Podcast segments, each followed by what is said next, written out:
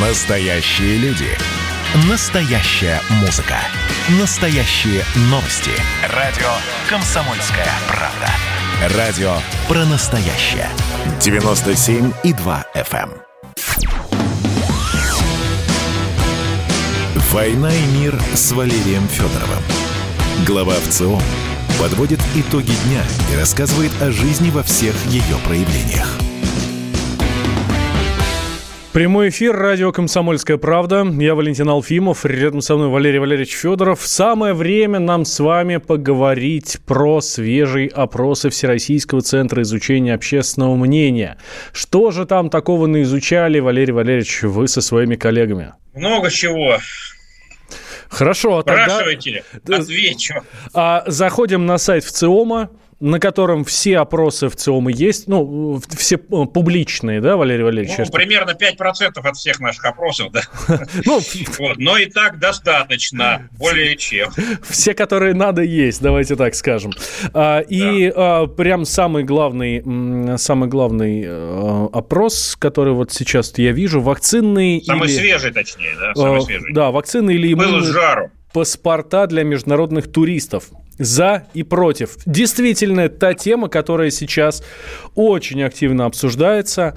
Есть ее сторонники, сторонники паспортов вот этих э, вакцинных, есть противники э, вакцинных или действительно иммунных паспортов. Что же говорят россияне по этому поводу? Сейчас а, скажу, что они говорят, э, но для начала важное вводное. Вообще у нас в России есть официальная позиция насчет ковид-паспортов, так называемых. И эта позиция сугубо негативная. Ее Татьяна Голикова, наш вице-премьер, а, пару раз уже а, открыто высказывала, что нет, у нас не будет никаких паспортов, нам это не надо. Мы считаем, что это будет э, значит, ограничивать права граждан.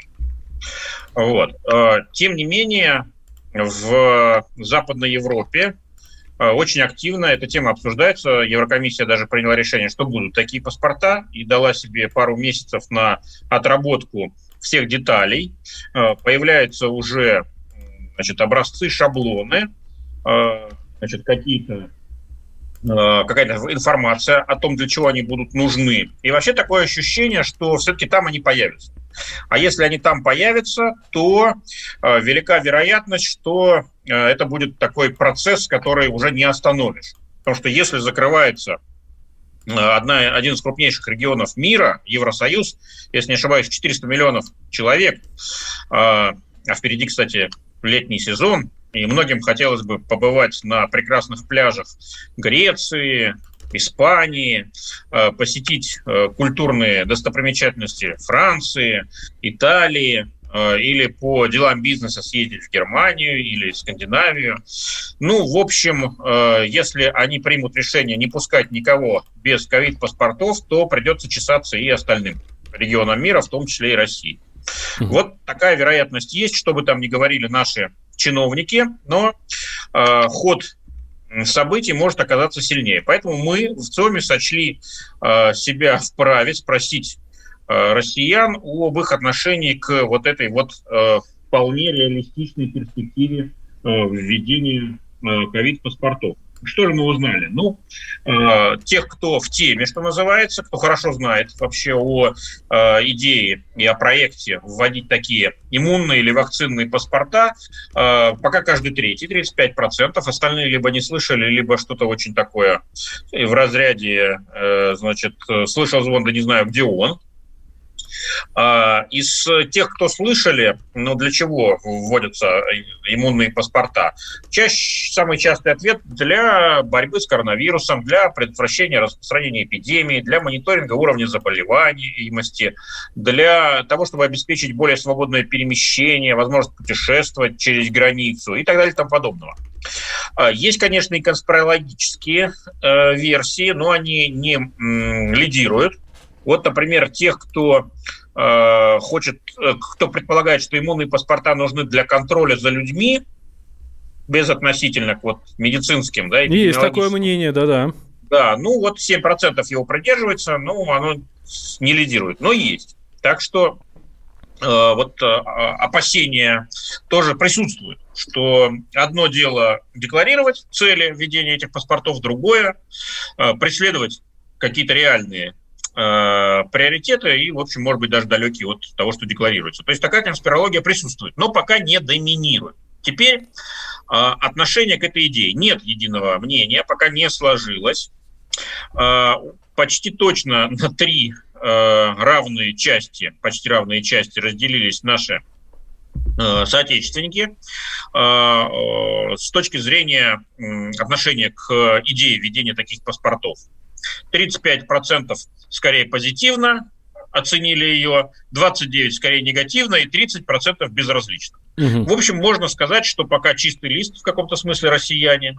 Вот, и должно что-то такое важное произойти, может быть, в Европе, а может быть, у нас кто-то должен высказаться из числа авторитетных людей, тех, кого э, люди готовы услышать, и его То точку зрения... Путин. Безусловно, это на, номер один, но, принципе, есть и другие э, крупные э, политики, государственные деятели, авторитетные врачи, министры, кто как минимум эту тему мог бы подогреть и дать людям основания на нее подумать, поразмышлять, сформировать свое мнение. Не обязательно, кстати, положительное. А, ну, а вот дальше, тут уже некоторый такой эксперимент, можно сказать. Значит, э, мы э, спросили людей, а как бы они отнеслись к идее э, введения таких паспортов, если некоторые страны их уже введут. Угу. Это действительно эксперимент, потому что пока еще никто не ввел да, пока еще эта возможность изучается, нависает, так сказать, над нами, маячит на горизонте, но этот горизонт все приближается.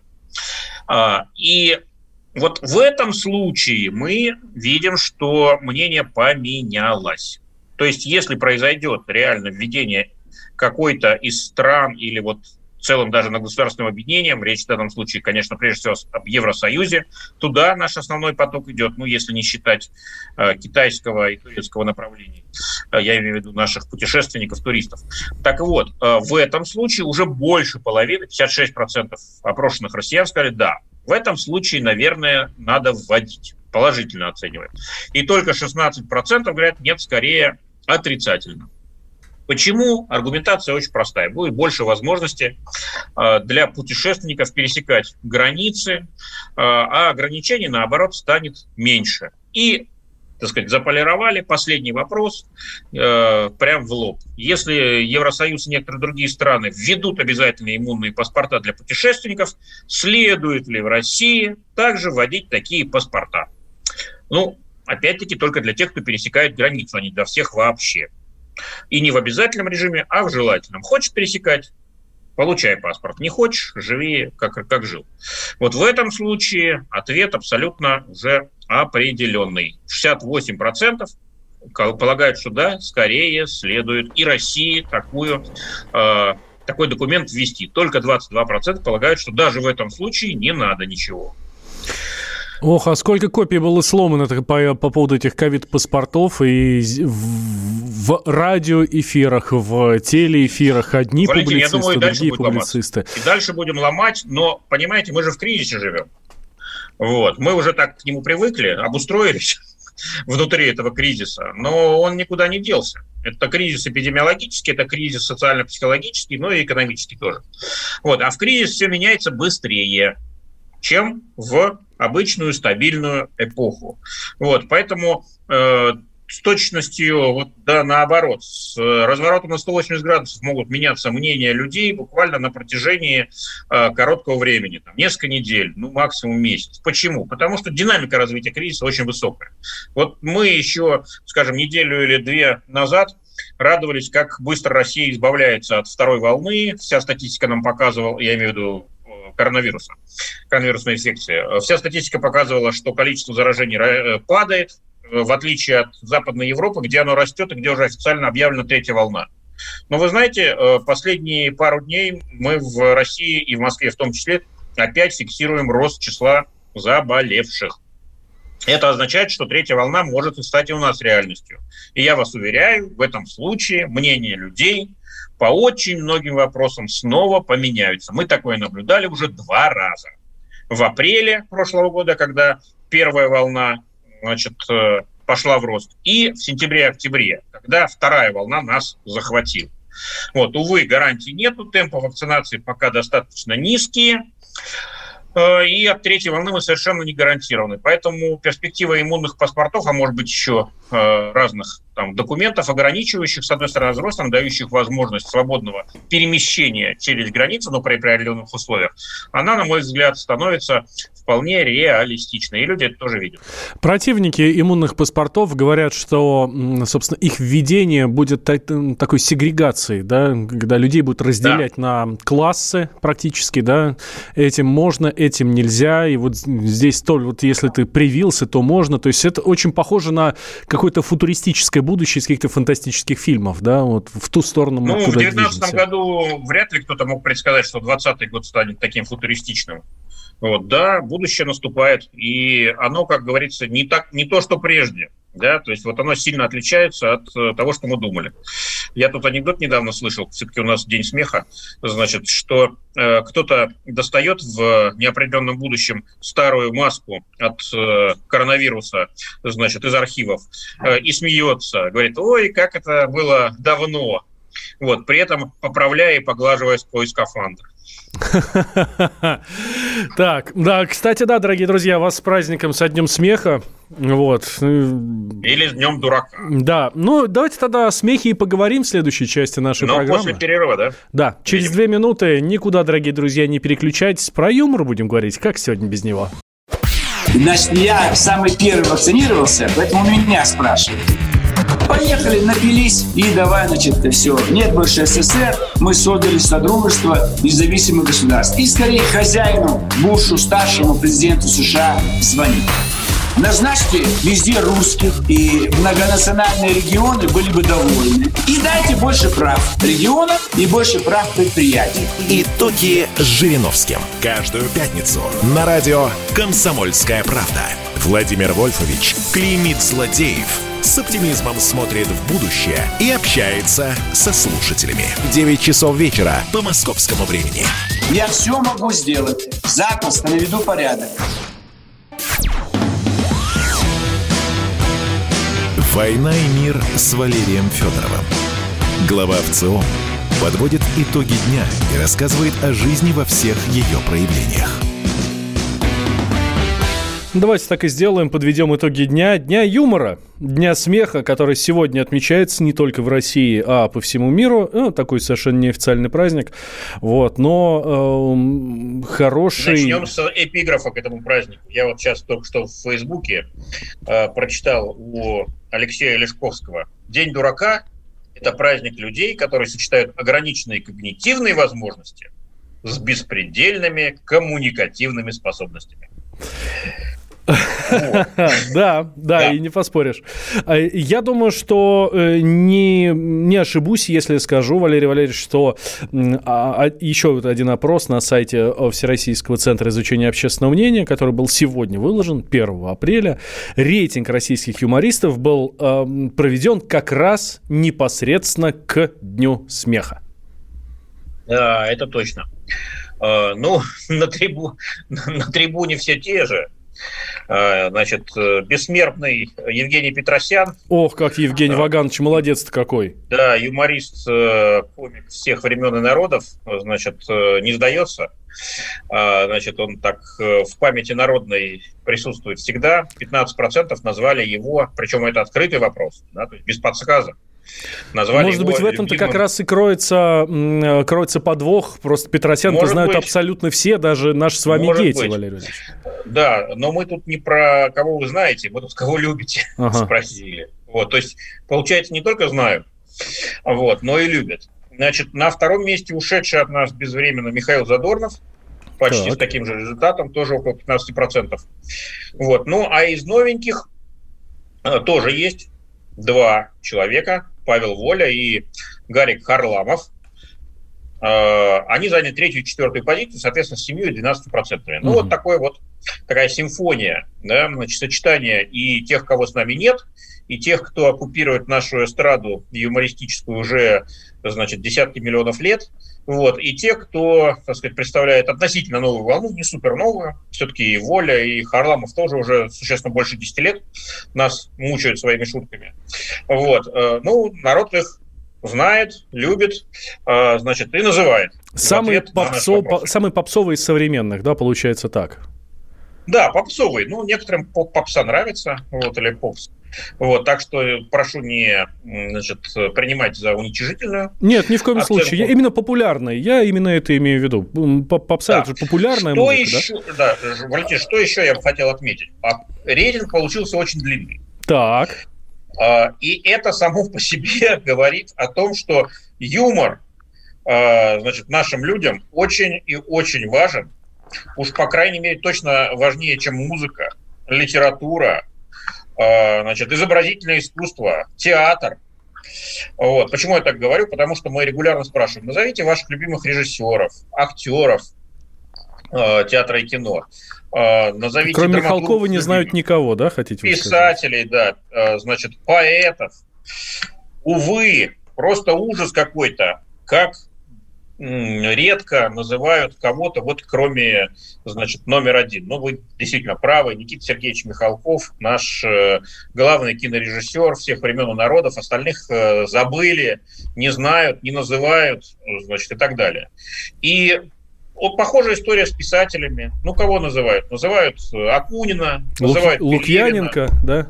Лукьяненко, ну вот 3-5 фамилий. Они все прекрасные люди и замечательно пишут и издаются большими тиражами, но очень узок круг этих людей. Катастрофически ужин, узок для такой великой литературной державы, как Россия, и для такой великой театральной державы, и для такой великой кинодержавы, как Россия.